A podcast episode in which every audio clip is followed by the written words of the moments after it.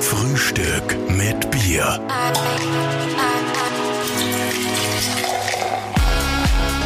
Einen wunderschönen guten Morgen, hallo und herzlich willkommen zu unserer nächsten Ausgabe von Frühstück mit Bier. Ja, und heute haben wir einen jungen Mann bei uns, der macht hauptberuflich Menschen glücklich. Und zwar ziemlich viele, über 180.000 die letzten Jahre. Also ich glaube, er ist dann mittlerweile schon an die Million Leute. Wir müssen ihn einfach selber fragen. Wahnsinn. Schön, dass du da bist. Herzlich willkommen bei Frühstück mit Bier, Tim Moser. Ja, hallo, guten Morgen. Äh, danke, dass ich da sein darf. Guten Morgen, grüß dich, Tim. Danke. Lieber Tim, für alle, die dich vielleicht jetzt nicht kennen, äh, erzählen Sie mal ganz kurz, was machst du eigentlich?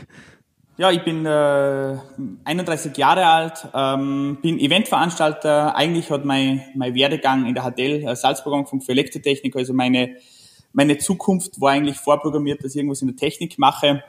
Ähm, wir haben dann 2008 angefangen mit äh, Schulevents, äh, oder eigentlich schon früher, 2007 schon angefangen mit Schulevents und ähm, veranstalten mittlerweile oder haben 2013 das Electric Love gegründet und machen das jetzt äh, sehr erfolgreich ähm, seit einigen Jahren. Heuer leider ein Aussetzer. Aber ja, ich bin Mhm. einer der Co-Founder und äh, Geschäftsführer vom Electric Love Festival. Sehr geil. Über den Aussetzer reden wir natürlich auch gleich. Jetzt würde uns aber mal äh, interessieren, wie war denn das so zu Beginn? Was haben denn da deine Eltern gesagt, wie du gesagt hast, Mama, Papa, ich mache jetzt das größte Festival in Österreich? Beziehungsweise ich werde Eventveranstalter nach der HTL. Ja, also wir, wir sind klassisch reingewachsen. Also es war definitiv nicht geplant. Wir waren in der HTL Salzburg, ähm, war damals die größte Schule Westösterreichs und die HTL Salzburg hat kein Schulfest gehabt. Äh, und wir haben uns einfach dann entschieden, okay, wir machen jetzt einfach ohne irgendein Know-how, wir machen einfach ein Schulfest. Ähm, und so sind über die Jahre, ähm, haben wir circa 150 Events gemacht, von 500 Leuten bis 3000 Leuten. Und irgendwann dann 2012 äh, haben wir gesagt, wir wollen's, wir wollen's jetzt wissen und wir wollen irgendwas Größeres machen. Wir wollen äh, ein, ein neues Festival etablieren mit wirklich sehr, sehr wenig äh, Erfahrung. Ähm, sind dann an den Salzburgring herangetreten, haben mal gefragt, ähm, ja, wir würden gerne den Salzburgring mieten und sind da eigentlich Das stelle mir auch in- interessant vor. Ja, es war, es war spannend. Und es, Als junge Burschen einfach mal kurz zum Salzburgring gehen und sagen, wir würden gerne den Salzburgring mieten. Wie war da die Situation? Ähm, bist du da einem wahrscheinlich deutlich älteren Herrn gegenüber gesessen oder wie, wie war das die Situation? Genau, also das, äh, ja, genau so war es, wie du gesagt hast. Ähm, der Herr Direktor Rainer, ähm, Präsident vom Salzburgring, wir sind dem gegenüber gesessen, haben unsere Idee präsentiert und eigentlich haben wir uns schon erwartet, dass wir ziemlich abgeblockt werden. Äh, aber es war ganz anders. Sie haben eigentlich gesagt, ja, passt, ähm, können Sie sich vorstellen, solange das nie wieder so groß wird, das Frequency, an das erinnert man uns immer recht gern, weil das war immer so die Bedingung. Und für uns war das aber damals auch klar, wir wollen maximal irgendwann da 20, 25.000 Leute haben. Ähm, wir sind dann auch gleich zur Gemeinde äh, ziemlich offen empfangen worden, auch äh, von den äh, von den Vertretern, ähm, Nachbarvertretern, also Location-Vertretern. Und es war eigentlich alles so positiv, dass wir uns halt dann Ende 2012 entschieden haben, wir machen ein Festival und sind auf Sponsorensuche gegangen und haben es einfach gemacht. Sehr geil. Wenn du sagst wir, dann meinst du den Manuel und Thomas, deine zwei Kollegen. Genau, meine zwei Gründerkollegen und Geschäftsführerkollegen, genau, ja. Seid ja ein cooles Team zusammen. Wie ist das, äh, wenn man eigentlich schon so bald beginnt, miteinander äh, so eine große Firma aufzubauen? Gibt es bei euch hin und wieder noch Krach? Versteht sich hier voll gut oder wie ist das?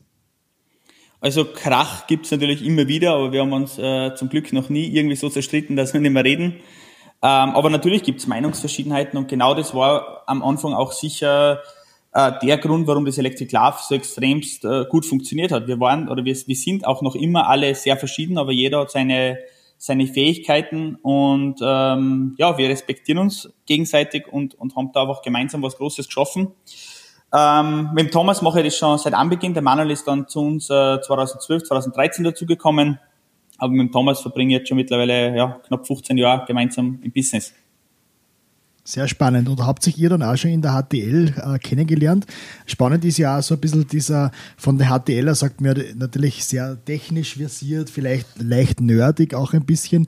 Äh, wie war denn das dann, äh, dieser Weg zum Eventveranstalter?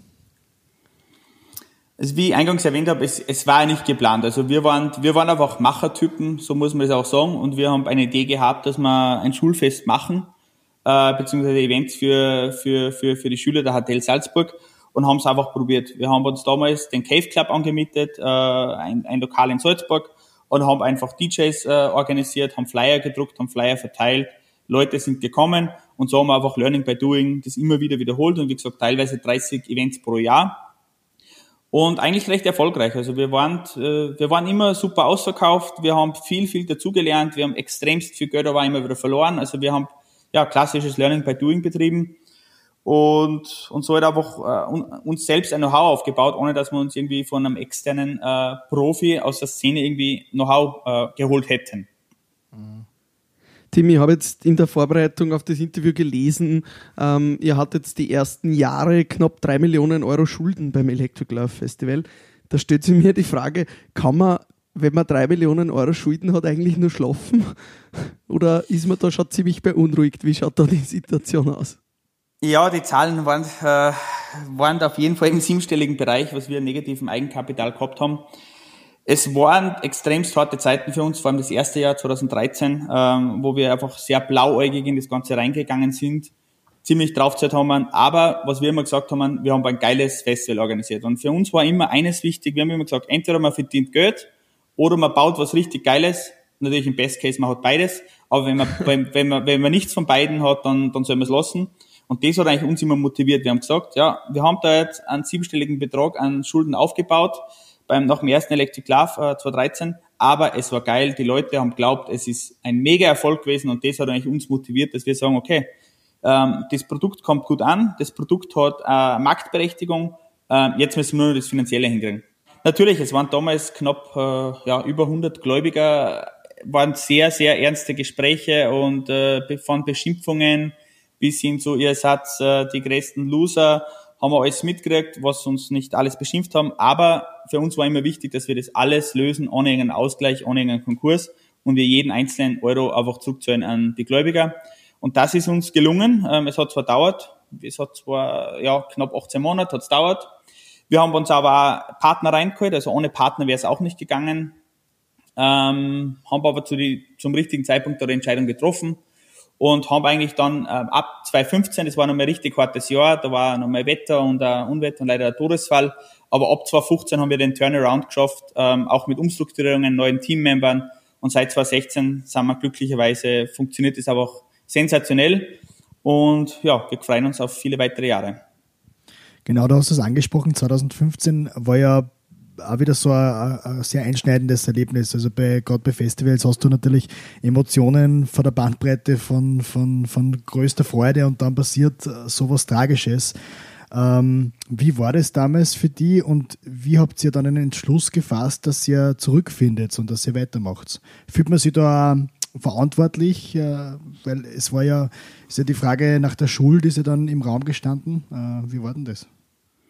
Ja, das war definitiv unser, unser Tiefpunkt. Ähm, generell das Festival war einfach schon, war schwierig. Wir haben gewusst, wir werden kein Geld verdienen. Das war im Vorhinein schon klar, weil wir einfach zu viel ausgegeben haben. Wir wollten da äh, einfach zu viel, zu viel, zu schnell. Das war mal der Beginn. Dann natürlich das Unwetter, das schon mal herzogen ist, wo wir schon alle gewusst haben, okay, Unwetter ist einfach immer Worst Case für ein Festival, weil da, da, da geht es um Menschenleben. Und ja, dann ist leider auch dieser tragische Unfall passiert. Natürlich haben wir uns ganz viel äh, Fragen gestellt oder haben wir gesagt, okay, ohne uns wäre das nicht passiert, ohne das Festival, wäre das Festival nicht, wäre das nicht passiert, das ist ganz klar. Aber wir haben ähm, einfach zum Glück alles richtig gemacht von unserer Kommunikation her. Wir haben, einen, wir haben einen Notfallplan gehabt im Vorhinein, wir haben äh, gewusst, was wir wann machen müssen. Es war einfach leider ein tragischer Unfall, ähm, aber wir haben uns da zum Glück auch nicht, äh, haben da nichts falsch gemacht. Wir haben, wir haben entsprechend reagiert. Wir haben alle Profis an Bord gehabt.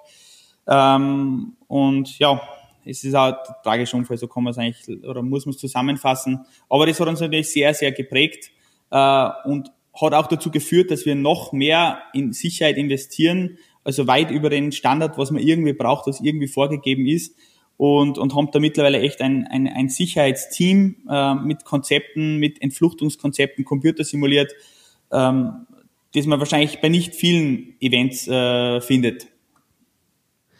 Lieber Tim, du sprichst jetzt natürlich von einem Tiefpunkt dort 2015, das ist natürlich ein tragischer Unfall. Jetzt kommt eigentlich der nächste Tiefpunkt, das ist, glaube ich, noch schlimmer als ein Unwetter, der Worst Case für ein Festival, es kann nicht stattfinden. Heuer natürlich aufgrund der Krise habt ihr das Festival absagen müssen.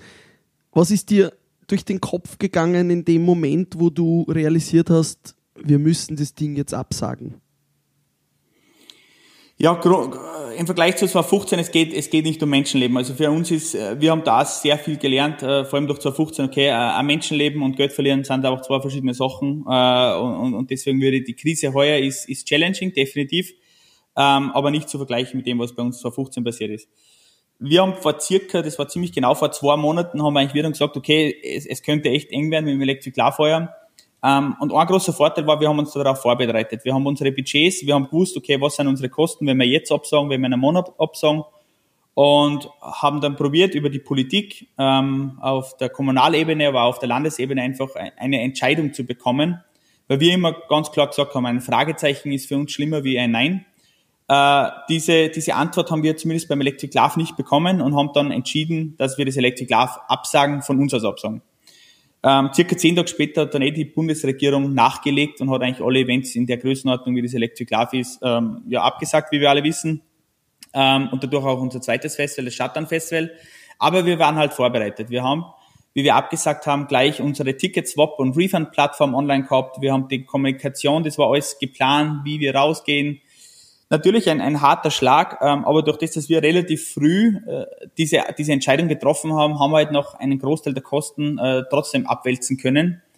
Natürlich heißt es bei uns auch Kurzarbeit bei, bei allen unseren Unternehmen. Wir sind ja mittlerweile Firmengruppe aus, aus fünf Unternehmen. Ähm, Kurzarbeit, äh, wir bereiten uns aber trotzdem vor auf das Electric Love 2021. Wir werden im Juli schon wieder starten mit dem Vorverkauf. Und unser großes Glück, wir haben eine sehr loyale äh, Besuchergruppe und der Großteil entscheidet sich trotzdem für den Swap ins nächste Jahr. Äh, also kein Refund, sondern Swap, äh, Tickettausch. Und das stimmt uns sehr positiv auch für die nächsten Jahre, obwohl da natürlich ein bisschen Unsicherheit da ist, wie wird, wie wird sich der Markt entwickeln und wird 2021 äh, im Festival-Business äh, genauso starten, äh, wie 2019 aufgehört hat. Hm. Wie schätzt du das generell ein? Ähm, wann glaubst du, wird man wieder ganz normal feiern können? Also hast du irgendeine Idee, in was für Richtung das gehen könnte?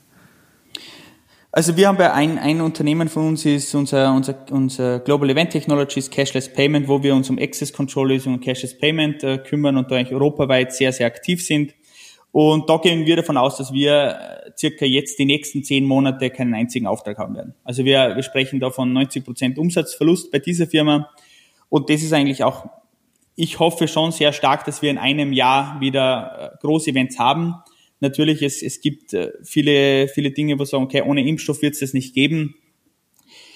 Ja, ich, ich hoffe sehr stark, äh, sehr stark, dass das passieren wird. Wie gesagt, bei unseren Dienstleistungsunternehmen gehen wir jetzt mal von keinem Umsatz mehr aus in, in dem Jahr. Und beim Electric Love von Shuttern, dort gibt es sowieso quasi heuer keinen, keinen Umsatz mehr, weil wir einfach abgesagt haben äh, und das alles auf nächstes Jahr äh, quasi geschoben haben. Wie ist das Team? Wir sind ja selbst Veranstalter und auch im, im Eventbereich tätig. Wir kennen die Situation ja selbst und ich rede aus eigener Erfahrung auch. Entwickeln sich dann bei dir auch ein bisschen Existenzängste? Sagst du, puh, ich weiß nicht, ob ich das schaffe bis nächstes Jahr ohne Umsatz auch. Vielleicht, dass man Mitarbeiter entlassen muss, man muss das Team verkleinern. Wie, wie ist da eine Gefühlslage da jetzt, wenn du in die nächsten Monate blickst? Ja, der, der Druck natürlich äh, auf jeden Fall groß. Ich sehe als, als Riesen-Challenge. Ich sehe es aber nicht nur negativ, das muss ich auch gleich sagen. Ähm, wir haben bei, bei allen unseren Firmen Kurzarbeit eingeführt, ähm, teilweise schon äh, gesagt, okay, auf die, auf die nächsten sechs Monate. Sehe es aber im Großen und Ganzen trotzdem als Chance, dass, dass man sich einfach Dinge anders überlegt. Da geht's los mit, muss ich zu jedem Termin hinfliegen? Ähm, kaufe ein bisschen mehr regional, sucht man sich mehr regionale Lieferanten. Also ich sehe, ich sehe da schon einen positiven Wert auch. Natürlich ähm, gibt die Ängste, was macht man, wenn die Krise noch länger dauern wird wie, wie, wie 2021. Aber ich glaube, das ist dann ein ganz anderes Thema und da muss man sich einfach dann nochmal Gedanken machen. Wir haben auf jeden Fall bei unseren Firmen geschaut, dass wir alle Kosten auf Null reduzieren, also Mitarbeiter in Kurzarbeit, aber auch alle sonstigen Kosten, alle Serverkosten, die man nicht braucht, alle Softwarekosten, die man nicht, die nicht unbedingt sein müssen, einfach alles, alles auf ein Minimum runterdrehen und bereiten uns eigentlich so vor, dass wir, dass wir einfach ein bisschen, ähm, ja, einen eigenen Lockdown quasi in unseren Unternehmen haben. Die ja operativ jetzt nicht mehr viel gerade machen können. Äh, eher mehr die überlebensnotwendigen Maßnahmen quasi sind halt einfach noch, sind halt einfach noch aktiv. Mhm. Und natürlich wird das auch laufend alle ein, zwei, drei Wochen einfach evaluieren, wie geht's weiter. Es gibt ja nur die Hoffnung, vielleicht gibt's noch Events heuer, man, man, man weiß es ja nicht. Ich finde die Entwicklung in den letzten Tagen ähm, ist ja die, die, diese doch positiv. Die Gastronomie sperrt wieder auf, auch mit Einschränkungen. Der normale Handel sperrt wieder auf. Äh, man darf in die Schwimmbäder wieder. Also das Leben fordert langsam wieder hoch und ich, ich kann mir auch vorstellen, dass es vielleicht doch schneller geht, wie wir alle glauben. Und, und ich hoffe es auch. Aber von den Umsätzen her mhm. erwarten wir uns keinen Umsatz mehr in diesem Jahr. Mhm. Ähm, habt ihr dann irgendeinen sozusagen Plan B in Richtung, dass ihr sagt, ihr überlegt sich irgendeine andere kreative Geschäftsidee, die ihr umsetzen könnt? Vielleicht kann man so ein Festival auch online abhalten oder wo geht da die Strategie hin oder sagst, nein, Kopf einziehen, ducken und aussitzen? Na, also aussitzen, die, die, die, das, das sind nicht wir. Also wir legen, äh, überlegen sehr wohl, geht's in irgendwas VR-mäßiges für Selected Love? Ähm, ist ein Autokino interessant? Welche anderen Online-Inhalte sind spannend? Also es gibt da schon Überlegungen, aber jetzt auch noch nichts Konkretes, weil wir jetzt einfach mal schauen, okay, was darf man überhaupt machen? Ähm, da gibt es ja das Thema Autokino, darf man das machen, darf man es nicht machen? Äh, Bringt es überhaupt was oder ist es nur einfach eine Beschäftigungstherapie? Ähm, ja, wir, wir, wir sind am überlegen, aber wir sind auf keinen Fall, dass wir, dass wir jetzt sagen, wir warten jetzt auch die Krise ab, sondern wir überlegen sehr, sehr viel und evaluieren das einfach Woche für Woche, was könnte denn Sinn machen. Oh, lieber Tim, da höre ich unseren Bierwagen vorfahren. Der Frühstück mit Bier. Bierwagen. Der Bierwagen und das Signal des Bierwagens, das läutet immer die Zeit ein, wo wir über kleine Jugendsünden plaudern, über Biergeschichten, über Rauschgeschichten, die du vielleicht erlebt hast. Genau, und natürlich wollen wir kurz anstoßen miteinander. Ja, genau, einmal Prost, also, Cheers. Cheers. Prost. Lieber Tim, hast du vielleicht irgendeine Jugendsünde, irgendeine lustige Rausgeschichte, die da mal irgendwo passiert ist, wo du sagst, die, die hätte ich jetzt wahrscheinlich so nicht ausgeplaudert? Ja, ich überlege jetzt gerade, da, da, da hat es natürlich immer viel gegeben, aber es ist ja auch schon, es war, war in unseren Anfangjahren auf jeden Fall, wo, immer, immer viel passiert ist. Ähm, ja, lustig, also wir, wir haben vor allem im ersten Jahr waren es waren es jetzt im Nachhinein lustige Dinge, die passiert sind, die uns aber sehr, sehr geprägt haben ähm, die ich vielleicht einmal mhm. erzählen kann. Da war eine Geschichte, äh, wir waren damals ja sehr naiv, wie wir das Electric Love gestartet haben. Und wir haben unsere eigene Bühne designt und jeder hat uns gesagt, der Headliner, ähm, äh, der entscheidet, wie die Bühne ausschaut. Es ist ja im, im, im Rock-Segment oder im Live, äh, Live-Business ist es ja auch so, der Headliner entscheidet eigentlich, welche Moving Heads sind da, welche, welche Licht- und Videosystem. Äh, und, und, und so war es eigentlich auch bei uns. Nur wir haben gesagt, wir, wir planen unsere, unsere Bühne selbst äh, und, und haben bei David Getter damals gebucht und haben dann zwei Wochen vor dem Festival dem David Getter unsere Bühnenpläne geschickt. Schau, das ist eine Bühne. Äh, und dann ist zurückgekommen, ja, na, das passt, entspricht unserem Rider nicht. Und wir so, ja, na, schau, das ist unsere Bühne, so schaut's aus. Und zwei Wochen ist Festival, wir freuen uns. Und nach langem Hin und Her ist dann nur ein Satz gekommen, there will be no show on this stage. Und das war für uns halt so äh, damals so ein Schockmoment und wir haben die ganze Bühne in zwei Wochen nochmal umgeplant. Äh, und und die, die Geschichte erzähle ich gerne und das war irgendwie jetzt im Nachhinein aber auch lustig, äh, weil wir das so naiv reingegangen sind und eigentlich da richtig, äh, ja, fast ein richtiges Problem gehabt hätten. Habe aber trotzdem mit unserem Team in diversen Nachtschichten oder eigentlich nur mehr Nachtschichten das Ganze nochmal umgeplant, neu, neu konstruiert und dann nicht aufgebaut und David Guetta am Ende hat am Ende äh, gespielt, aber das war eigentlich so einer unserer Momente, wo wir gesagt haben, okay, wow, jetzt, jetzt, jetzt wird's knapp, äh, dass wir das noch hinkriegen. Ja, das bringt mir eigentlich gleich ein bisschen zur nächsten Frage. Du lebst ja so ein bisschen den Traum äh, sehr vieler. Du kennst einige Weltstars, du kennst uh, viele DJs unglaublich gut, betreust die und holst die eigentlich auf dein Festival. Wer war denn neben David Guetta so eine richtige Diva oder was war so der kurioseste Rider bei den DJs, was du sagst, ah, ich glaube, den hole ich nimmer? Ähm, ja, also von DJs kennen, da muss ich gleich sagen, das ist bei uns eigentlich nie so, weil uns wir da nie so, ähm, also für uns war das nie so wichtig, dass wir DJs auch kennenlernen. Vor allem auch das, äh, das ganze Artist-Management ist alles bei Manuel angesiedelt. Ähm, das heißt, im Rider-Bereich war es ja noch von früher was, weil es mittlerweile einfach alles nur, nur noch äh, der Manuel macht äh, mit, mit einigen Leuten bei uns. Ähm, aber wir haben beim Electric Love dann trotzdem eines geschafft, dass wir relativ klar sagen können, was los ist. Das war zwar im ersten Jahr bei David Getter, haben wir fast äh, eingefahren mit der Taktik, aber wir haben das dann schon komplett umgedreht und gesagt, das ist unser Festival, das kannst du von uns haben. Äh, und, und die DJs halten sich da schon recht sehr dran. Natürlich gibt's immer mhm. wieder, äh, vor allem am Anfang, Anforderungen von, okay, ich brauche noch Unterhosen und das und das oder ich brauche die Torten wie der, wie der Steve Aoki. Ähm, aber so jetzt komplett verrückte Anfragen ähm, gibt meiner Meinung nach äh, nimmer. Klar, Privatjet und Fünf-Sterne-Hotels und eventuell mal Hubschrauberflug äh, das, das bezeichnet jetzt leider eh schon als, als Standard. äh, aber jetzt so ganz was Ausgefallenes wäre mir jetzt nichts bekannt, dass wir, dass wir mal erlebt hätten am Electric Love. Und wer war bis jetzt so dein, dein Lieblingsakt, was sagst, da war ich ein bisschen ein Fanboy, den hat mir ja angeschaut, da habe ich mich Backstage einmal getroffen. Hast du irgendwen gehabt, wo du richtig uh, das Herz höher geschlagen ist? Ja, da, da habe ich einen ganz klar, das ist für mich der Armin von Buren, äh, eh unser, unser Stammgast mittlerweile, der war, wäre auch heuer wieder gekommen, äh, war eigentlich in, äh, in, in sechs von sieben Jahren äh, gebucht und ist für mich unsere, also ist für mich auch die, die absolute Nummer eins, einfach was er technisch bietet, vom Sound her, es ist immer anders und vor allem das, was dann seine, also das ist nicht nur der Armin von Büren einfach so ein, ein genialer DJ, sondern einfach das ganze Team ist höchst professionell und, und der, das impulsiert mir immer wieder, was die aus unserer Bühne rausholen, aus dem Soundsystem rausholen und was der Armin da für, für Stimmung erzeugt mit einem ganz eigenen Style und, und meiner Meinung nach nicht, nicht vergleichbar mit, mit anderen. Er ja quasi auch der Godfather of this music, oder? ist ein bisschen die, die Legende. Für mich schon, ja. Ich finde es ich bewundernswert, wie einfach einer so lange an der Spitze sein kann. Und das ist Armin van Buren äh, und immer noch irgendwie so geile Dinge produziert. Äh, er spielt die größten Festivals dieser Welt. Meistens als Headliner. Also da, also ich, ich das ist eigentlich meine, meine klare Nummer eins und ich freue mich immer wieder am Electric Love, wenn der Armin van Buren äh, entweder mhm. unser Opening äh, oder unser Closing spielt oder was auch immer. Also ja, immer ein Highlight für mich. Kannst du diesen Moment dann auch wirklich genießen oder bist du da so voller, voller Information im Kopf und we mit wenig Schlaf äh, im Körper?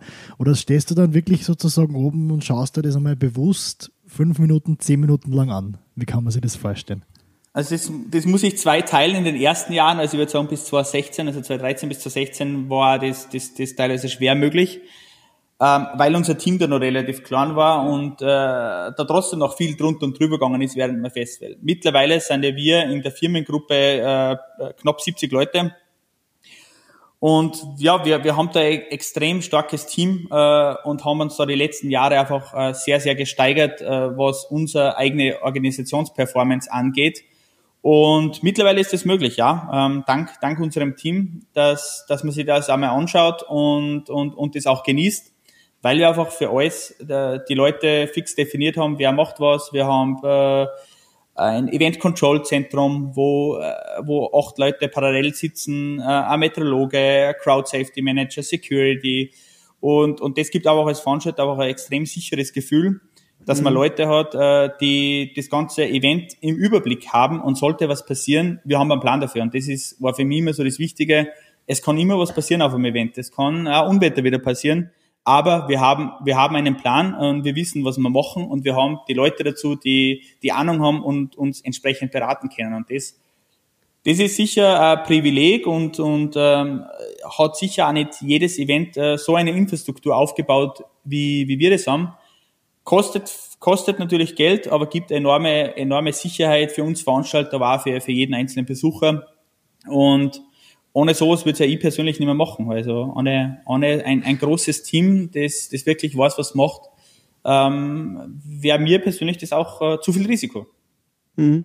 Du sagst, ein großes Team, viel Sicherheit, Absicherung, aber trotzdem geht es ja am Ende des Tages auch um ähm, Menschen begeistern, um Ideen, um Kreativität.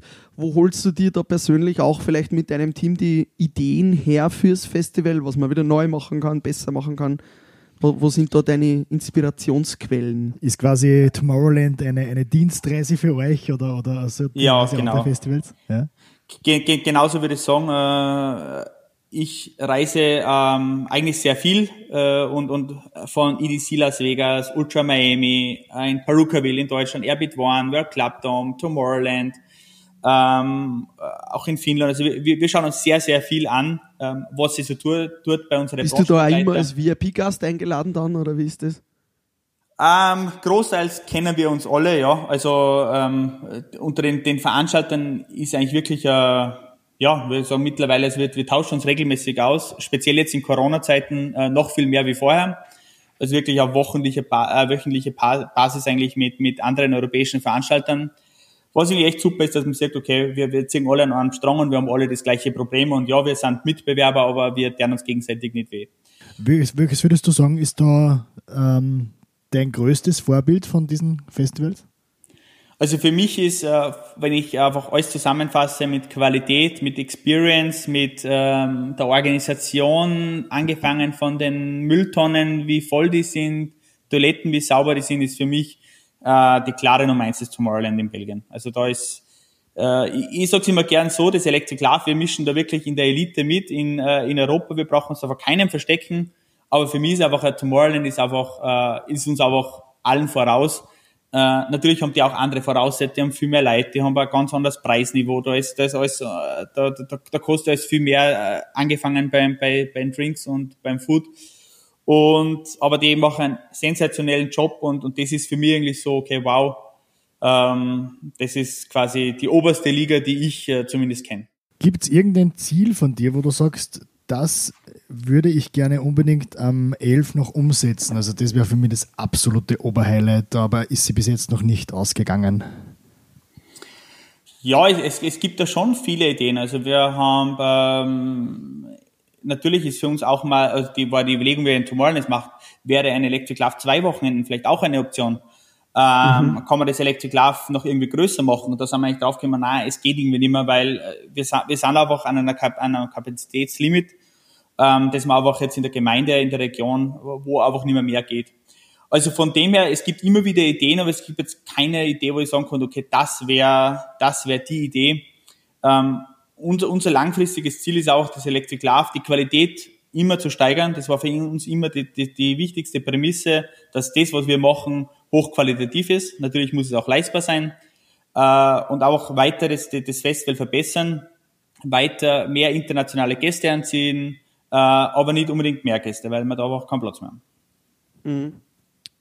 Lieber Team, äh, was glaubst du, was sind so die Eigenschaften, die Einstellung, die du hast, äh, die dich und dein Team hier heute bis an diesen Punkt gebracht haben, dass ihr eigentlich das geilste Festival in Österreich und vielleicht sogar auch Europa äh, und auch weltweit mithalten kannst? Was sind so die Eigenschaften, die dich speziell dahin gebracht haben? Äh ja, just do it, würde ich mal sagen. Also wir, wir haben es einfach gemacht. Wir haben äh, so viele Tiefschläge gehabt, vom finanziellen, von diesem Unfall, von Aussagen von Notarzt, wo er gesagt hat, okay, ähm, unter den Bedingungen könnt ihr hier, äh, müssen wir eigentlich das Festival jetzt zusperren oder, oder was weiß ich. Es waren so viele Dinge, die uns so auf den Boden gedrückt haben. Aber wir sind immer wieder aufgestanden und wir haben immer wieder daran geglaubt und haben gesagt, das, das Festival ist so ein geiles Produkt, es hat so viel Potenzial. Ähm, und einfach, ja, die, die Mentalität einfach, dass man Dinge einfach macht, obwohl ganz, ganz viele Dinge dagegen sprechen. Äh, das ist immer ein Punkt. Und der zweite Punkt ist definitiv unser Team. Also was unser Team geleistet hat, äh, wie viele Nachtschichten da reingeflossen sind, damit das Electric Love jedes Jahr wieder halbwegs pünktlich aufsperrt. Das ist unvorstellbar. Und wenn man das mal, wenn man das wenn man erzählt, was da eigentlich Manpower reinfließt, dass wir ein Team sind von äh, knapp 70 Leuten natürlich in der ganzen Firmengruppe, muss man sagen, dann also glaubt es am Anfang eigentlich nie wer. Und wenn er dann am Festival ist und wir sagen, ja, wir haben ungefähr 700 LKW-Lieferungen, damit das und das passiert. Und ja, die Bühne ist 28 Meter hoch und das kommt aus Belgien, das kommt aus Holland. Dann weiß einmal jeder, okay, wow, äh, das, das ist einfach eine Dimension, äh, die man sich nicht vorstellen kann, wenn man nicht vor Ort war. Und, aber ohne, ohne, ohne Team wird das einfach nicht gehen. Äh, und auf was wir auch sehr stolz sind, wir haben sehr, sehr viele Teammember, die wir eigentlich aufgezogen haben und die mit uns gewachsen sind, die jetzt nicht mhm. von einer, also einer großen Veranstaltungsfirma gekommen sind und gesagt haben, schau, so und so macht man das, sondern es war durchwegs eigentlich ein Learning by Doing. Und ja, und das, das macht mich schon sehr stolz, was wir da ähm, mit unserem Team geschaffen haben. Und der Thomas Manuel, wir sind zwar die Geschäftsführer und die Gründer, ähm, aber wir wären halt auch nichts äh, ohne, ohne unser, unser ja. großartiges Team dahinter. Das muss man ganz klar sagen. Sehr geil, Hut ab auf jeden Fall, wirklich, was ihr auf die Beine stützt. Echt sensationell. Ja, danke. Ähm, Jetzt würde mich nur interessieren, so ein bisschen ins Persönliche. Gibt es ja. äh, so Rituale von dir oder, oder äh, so spezielle, wie soll ich sagen? Routinen, die du immer machst? Ja, äh, einen Morgenlauf dazu oder sowas in der Richtung oder ein, ein Eisbad. äh, nicht, nicht, ganz, nicht ganz so verrückt, äh, würde ich jetzt mal sagen, aber, aber doch die Routinen, ja. Ähm, und zwar, ich mache das jetzt ungefähr seit zwei Jahren. Mein Tag beginnt jeden Tag um 6 Uhr im Büro äh, oder meistens, je, jeden Tag war übertrieben, ähm, aber sag mal, zu 80 Prozent beginnt er um 6 Uhr im Büro, wobei im Büro im Homeoffice muss ich auch sagen. Und, und ich fahre dann immer die ersten drei Stunden tue dann daheim arbeiten äh, und es abarbeiten und äh, fahre dann um neun ins Büro und habe den ersten Termin erst um zehn. Das ist eigentlich so mein, meine Routine, die ich vor zwei Jahren eingeführt habe, mhm. die mir extrem taugt und was ich da auch dazu gelernt habe, ich, ich mache mir immer am Vortag einen Plan äh, mit diversen äh, Tools, Software-Tools, was ich am nächsten Tag gleich in der Früh mache. Also ich habe auch ein bisschen die, okay, äh, Zwei-Minuten-Regel, was habe ich vielleicht am Vortag nicht geschafft, in die äh, in zwei Minuten, also Tasks, die nur zwei Minuten brauchen, dass ich die gleich abarbeite. Und, und habe mir so eigentlich ein System geschaffen, wo ich eigentlich relativ schnell dann ab sechs in der Früh einfach mal viele Dinge erledigt, die, die, die jetzt einfach schnell gehen, dann aber natürlich auch Dinge, die einfach jetzt dringend sind äh, und, und da fahre ich eigentlich ganz gut. Aber so eine klassische äh, äh, Morgen-Run-Geschichte, sowas, sowas habe ich nicht. Ähm, gut, aber das ist eh sehr Genau, ähnlich. also ja. Sehr aber ich bin da sehr konsequent und, und ja. Taugt mir. Wie viel, wie viel schlafst du dann oder wie, wie viel, auf wie viele Stunden Schlaf kommst du so und machst du das jeden Tag ähm, unter der Woche oder wie ist also von Montag bis Freitag das mit 6 Uhr? Ja, ich mache es Montag bis Freitag, teilweise sogar am, am, am Samstag auch, ähm, weil ich da einfach sage, okay, da, da kann ich, während meine Freundin noch schlaft, äh, habe ich da auch wieder ein bisschen was abgearbeitet und, und mir, mir taugt das. Und ich glaube, das ist äh, einfach äh, ein wichtiger Unterschied ich arbeite halt auch am, am Unternehmen, mir gehört das Unternehmen. Äh, und, mhm. Da weiß man, für was man es tut. Da weiß man, für was man es tut. Ja, das ist eine und, und man macht halt alles für sich selbst. Ja, das ist, ist sicher ein bisschen was anderes, wie wenn man Mitarbeiter ist. Ähm, aber mir macht es extrem viel Spaß. Ich habe jeden Tag, wenn ich um 6 Uhr aufstehe, mich, mich freut dass ich jetzt wieder was weiterkriege. Ähm, ich glaube, ich bin dadurch extrem effizient und ich habe doch sehr, sehr viele Meetings, fliege viel umeinander. Und durch diese Routine schaffe ich es aber, dass ich jeden Tag im Idealfall einfach meine drei Stunden habe, wo, wo ich ähm, sehr konzentriert, fokussiert meine Dinge abarbeite, die, die, die anstehen. Lieber Tim, abschließend bei Frühstück mit Bier machen wir immer den sogenannten Bier-Rap. Wir fragen dich ein paar Fragen und du beendest die Sätze einfach, äh, wie es für dich passt. Bier Word Rap. So viele Stunden schlafe ich während einer Electric-Laufwoche. Vier bis fünf Stunden pro Tag. Mhm. Wenn ich nochmal 18 wäre, dann würde ich. Okay, ich würde da eigentlich gar nichts anderes machen. Meine größte Schwäche ist? Größte Schwäche war mal abgeben, also ähm, Verantwortung abgeben, aber äh, quasi Tätigkeiten abgeben. Äh, ja, jetzt, was ist meine größte Schwäche? Ja, echt gemeine Frage bei euch. Ähm, Nimm einen Schluck Bier, dann geht es ein wenig leichter. Ja. äh, ja. Ja, na, ja, vielleicht fällt mir noch was ein, dann, dann, dann bringe ich es noch. das passt, das hat hin. Äh, nächste Frage würde ich sagen, wenn der Privatchat vor der Tür warten würde, wo würdest du hinfliegen? Irgendwo auf eine schöne Insel, wo ich allein bin, wo sie nicht viel tut, also allein mit, mein, mit meiner Freundin, wo, sie, wo, wo, wo nicht viel passiert, wo ich einfach mal abschalten kann, relaxen kann. Und im Idealfall kein Internet, weil ich sonst auch immer verleitet bin, dass ich zum Laptop oder, oder Handy greife. Das kennen wir. Sehr cool, Tim. Dann wünschen wir dir bald einen derartigen Flug ins Paradies. Genau, wir wünschen dir noch einen wunderschönen Tag. Jetzt mit Bier gestärkt kannst du äh, dich vielleicht gleich nur mal in das Office setzen und loslegen. Schön, dass du dabei warst. Vielen, vielen Dank, lieber Tim. Danke euch zwei, hat mich sehr gefreut. Wir freuen uns extrem aufs Electric Love 2021. ja, ich freue mich auch, wenn es bald wieder losgeht und sich die Welt äh, wieder normalisiert. Danke euch zwei. Danke dir. Tschüss, Team. Tschüss, Baba. Ciao. Frühstück mit Bier.